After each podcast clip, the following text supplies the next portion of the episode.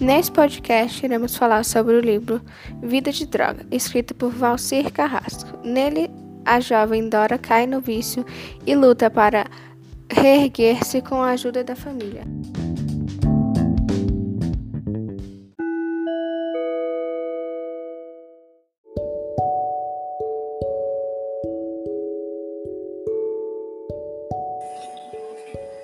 Dora viveu uma vida tranquila e confortável, até que seu pai perde o emprego.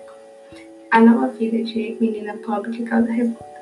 Mas isso foi só o começo. Logo seus pais se separaram e o dinheiro da família, que já era pouco, não dava mais nem para a necessidade básica.